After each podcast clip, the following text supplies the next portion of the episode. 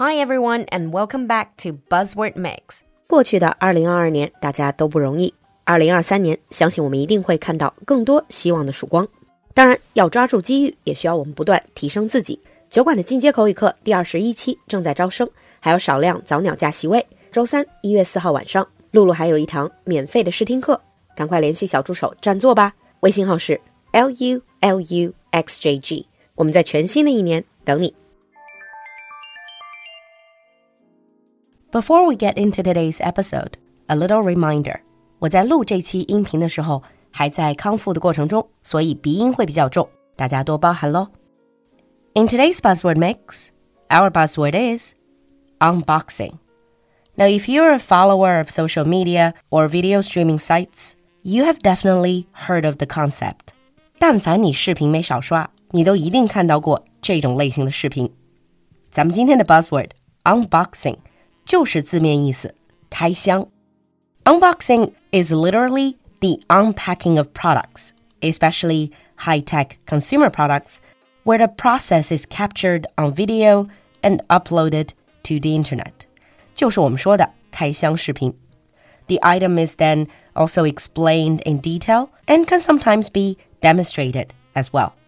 就是大家在小某书、小破站上都看到过的那种视频。 一个 UP 主收到了某个品牌的新品，然后对着摄像头开箱，并且一边开一边具体的分享他的感受以及试用的体验。Now you may think unboxing is a relatively new concept, but actually Yahoo Tech places the first unboxing video to be for the Nokia E61 cell phone in 2006. 可能在有些人的记忆里，开箱也就是近些年来才火起来的。 但其实这种意义上的开箱视频早在2006年就有，而当时开箱的产品居然是诺基亚。现在听起来就已经觉得好古早的品牌了。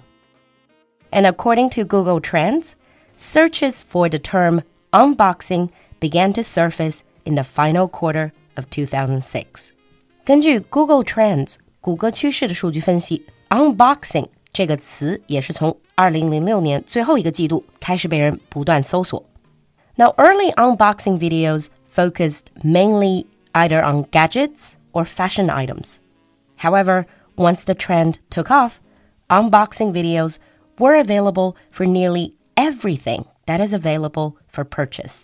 最早的开箱视频一般都是电子类产品或者是时尚类的单品，但现在你也知道，所有的东西都可以开箱测评。Now by 2014, the popularity of these unboxing videos were such that some companies have been known to upload unboxing videos for their own products, whilst others send products to uploaders for free. 这个风潮被带起来之后，二零一四年左右开始，各种各样的商家也都加入了这个阵营，要么是自己做起了官方的开箱视频，要么就是把自己的产品发给那些 UP 主，让他们来做 unboxing videos. You might ask, why are unboxing videos so popular? And yes, they are popular both within China and in other parts of the world.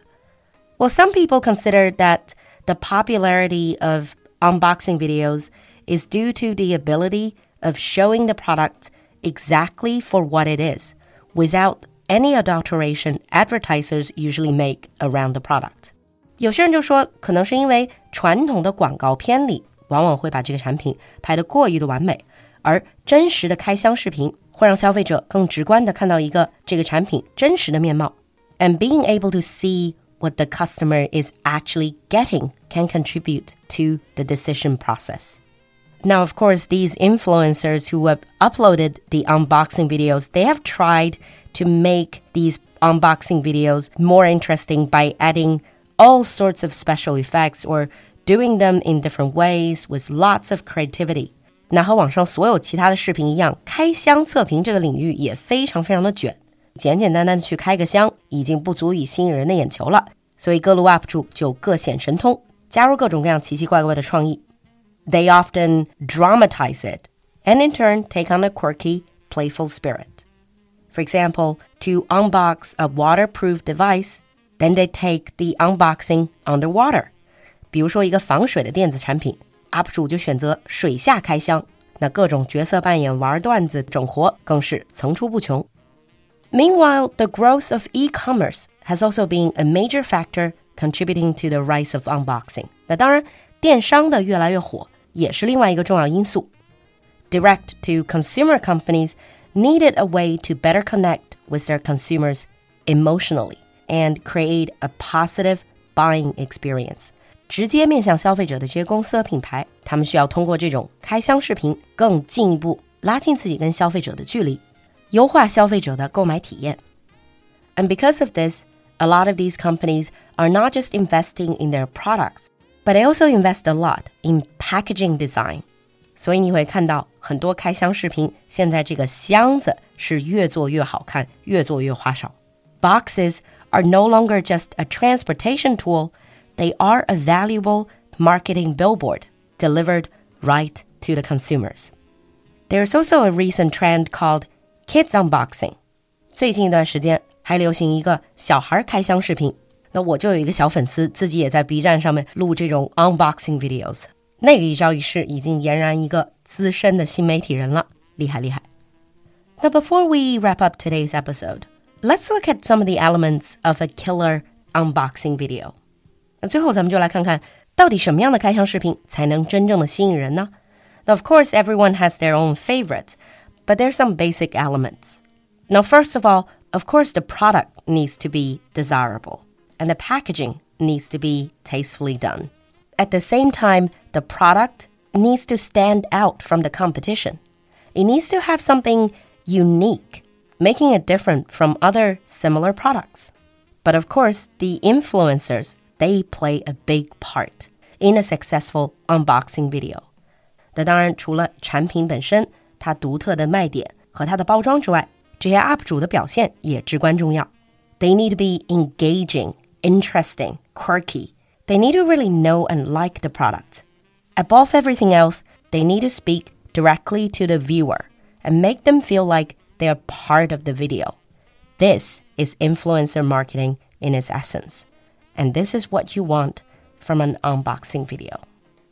And now let's move on to the sample sentence.